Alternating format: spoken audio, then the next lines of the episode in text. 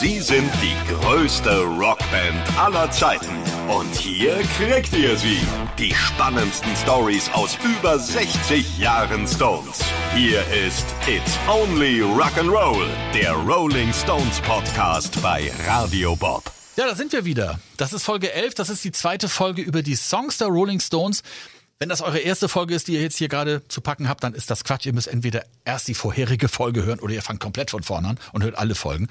Für alle, die das jetzt gemacht haben, ich bin André Dostal, großer Rolling Stones Fan und wir sind an der Stelle der Geschichte angekommen, in der ich anfange, in einem Plattenladen zu arbeiten und mir da erstmal jede Menge Platten der Stones kaufe, um auch mal die alten Sachen kennenzulernen. Ich habe die erst in den 80ern entdeckt als Jugendlicher und es gab weder YouTube noch Spotify oder sonst irgendwas.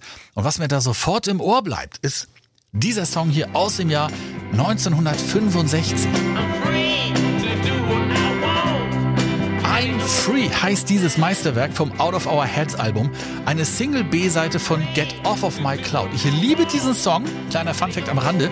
Die Stones haben ja eine Zeile bei ihren Freunden, den Beatles, ausgeliehen. Und zwar diese hier.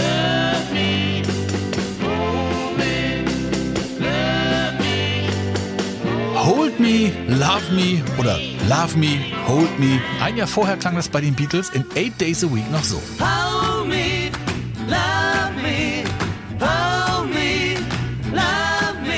Aber zurück zu den Rolling Stones. 1965 und 66 nehmen sie die meisten Songs in den USA auf, weil sie da gerade auf Tour sind. Und ja, auch Satisfaction ist so ein Song, der klingt nicht nach Swinging London, der ist in Hollywood aufgenommen worden.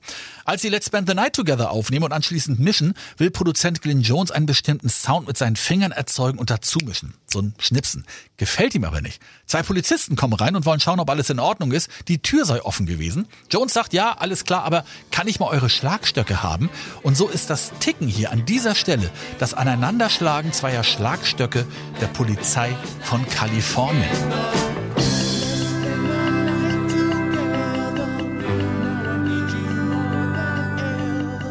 Als sie dann mit dem Song in der populären Ed Sullivan Show auftreten sollen, hat der Moderator, Ed Sullivan, ein Problem.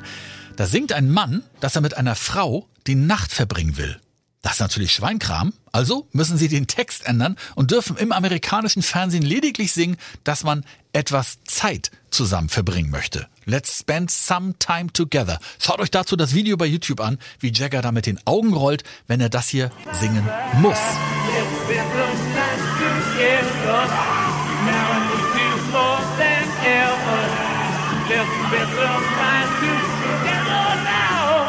The Night Together ist eine Single mit zwei A-Seiten, denn auf der anderen Seite ist ebenfalls ein unfassbarer Song zu finden, Ruby Tuesday, ein Song mit Kontrabass. Bassist Bill Wyman greift oben die Akkorde an diesem Rieseninstrument, während Keith Richards, der Gitarrist, unten über die Seiten streicht mit dem Bogen. Und Mick Jagger trifft am Anfang fast nicht den tiefen Ton beim Singen. Hört mal. She would never say where she came from.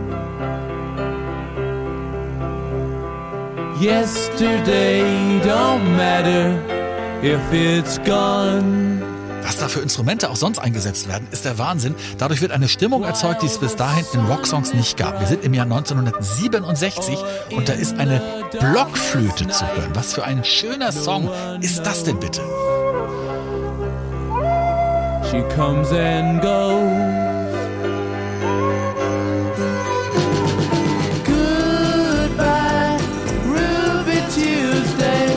Sind sowieso gerade in der Hochphase der, der ganz, ganz großen Songs der Stones, weil hier viel ausprobiert wird. Ne? Später werden die Stones eher zu einer Albumband mit immer noch guten Singles, aber eben nicht mehr mit diesen Überraschungen wie mit Kontrabässen oder Blockflöten. Jumpin' Jack Flash 68, zwei Akustikgitarren mit unterschiedlicher Stimmung werden über einen Kassettenrekorder aufgenommen und wieder abgespielt und wieder aufgenommen. Die Melodie ist fast dieselbe wie bei Satisfaction. Merkt aber keiner irgendwie.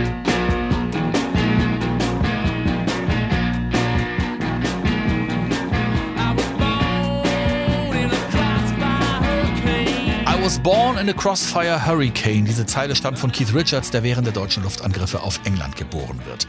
Street Fighting Man ist die Single schon zwei Monate später mit indischen Elementen, mit einem Text über Straßenkämpfe, die 68er Bewegung, Vietnamkrieg und schwarze Bürgerrechtsbewegung. In den USA wird der Song nicht im Radio gespielt. Geht's weiter, ne? Düster, bedrohlich mit Gimme Shelter im Dezember 69. Unterstützt werden die Stones von der schwarzen Sängerin Mary Clayton.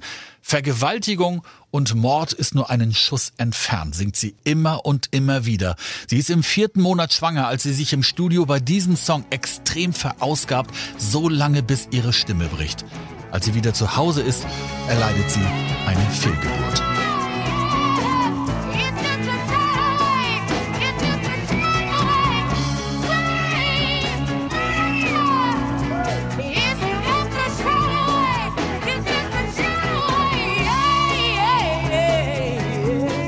Wir springen in die 80er. Start Me Up. In den USA Platz 2, in Großbritannien Platz 7, in Deutschland nur Platz 36. Diesen Song wollte Microsoft unbedingt später für eine Werbekampagne haben. Für das Startmenü von Windows sollte es werben. Es soll der erste Song der Stones sein, der für eine Werbung verwendet wird. Die Band verhandelt lange und bekommt dafür am Ende 3 Millionen Dollar. Aber, Moment, stimmt das? Der erste Song in der Werbung der Stones? Ja. Der erste schon bekannte Song, der hinterher in der Werbung verwendet wird.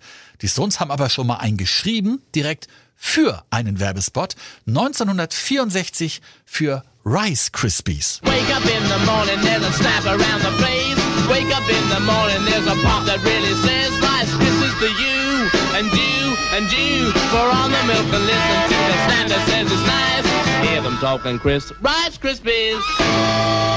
Und das ist ganz witzig, denn sie haben sich ja ein Jahr später dann in Satisfaction über so einen Typen beschwert, der im Radio Werbung für irgendwas macht. Ne? So kann's gehen. Ja, kommen wir langsam mal zum Ende, auch wenn es da natürlich noch so einige Songs gibt, die mich über die Jahre immer wieder beeindruckt haben, ne? wie einer der zwei neuen Songs auf dem 91er Live-Album Flashpoint. High Wire, ein Song gegen den Golfkrieg, die britische BBC boykottiert.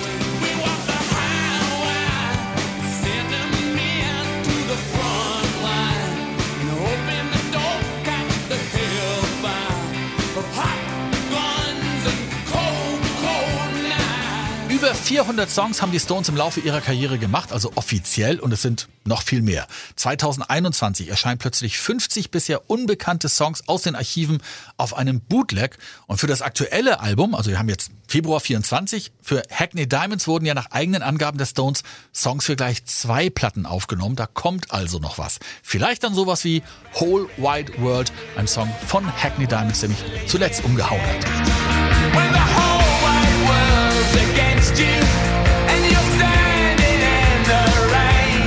Das waren zwei Folgen It's Only Rock'n'Roll zu einigen der Songs der Rolling Stones. Jetzt kommen wir nicht mit, ja, aber der und der Song hat gefehlt. Es sind einfach zu viele. Hier noch mal so ein paar Zahlen. Zehn Nummer 1 Songs hatten die Stones bei uns in Deutschland. Nur für ihre Singles gab es weltweit 42 mal Platin und 24 mal Gold. Bei ihren Konzerten haben sie seit 1962 über 2000 verschiedene Songs live gespielt. Sie haben aus dem Blues gelernt, haben ihn im Laufe der Jahre mit Beat, Rock, Country, Folk, Reggae und eigenen Elementen verarbeitet und zu einer ganz eigenen Mischung gemacht. Durch ihre Songs sind sie laut Rolling Stone Magazine zur, Zitat, definierendsten Band, die der Rock'n'Roll hervorgebracht hat, geworden. Für mich sind die Songs der Rolling Stones etwas, das schon immer da war und es ist ein Wunder, dass es auch immer weitergeht. Ne? Als Kind habe ich die alten Singles bei meinem Vater entdeckt, habe mir dann in dem Plattenladen, in dem ich dann gearbeitet habe, mal einige CDs gekauft. Heute habe ich fast jedes Album auf Vinyl. Rund zehn Bücher habe ich über sie gelesen. Dreimal habe ich sie live gesehen, als die Ticketpreise noch nicht so astronomisch hoch waren. Ne? Glück gehabt. Ja, und jedes Mal dachte man, das ist jetzt das letzte Mal. Ja, und einmal habe ich sie persönlich treffen dürfen. Sowas läuft folgendermaßen ab. Man wird von einer Pressetante hinter der Bühne in so einen Raum geführt. Da wartet man rund eine Stunde, ist komplett aufgelöst, völlig nervös. Es gibt Getränke zum Glück. Dann wird einem gesagt, pass auf, die kommen gleich, nicht voll quatschen, keine Autogramme, nicht umarmen. Dann wartet man wieder eine Stunde. Dann geht die Tür auf, die Band kommt rein, gibt dir die Hand, ein Foto wird gemacht und weg sind sie. Fünf Sekunden dauert sowas. Nennt sich dann Meet and Greet, falls ihr sowas auch mal vor euch habt. Ne? Ja, in der nächsten Folge sprechen wir dann mal über all die Namen, die hier immer so gefallen sind, über all die Menschen, die heute nicht mehr bei den Stones dabei sind, aber eine große Rolle gespielt haben, ne? wie Brian Jones, Mick Taylor, Bill Wyman, um nur einige schon zu nennen. Also, die Geschichte geht weiter. Das war It's Only Rock'n'Roll, der Rolling Stones Podcast bei Radio Bob. Mehr davon jederzeit auf radiobob.de und in der MyBob App für euer Smartphone. Radio Bob, Deutschlands Rockradio.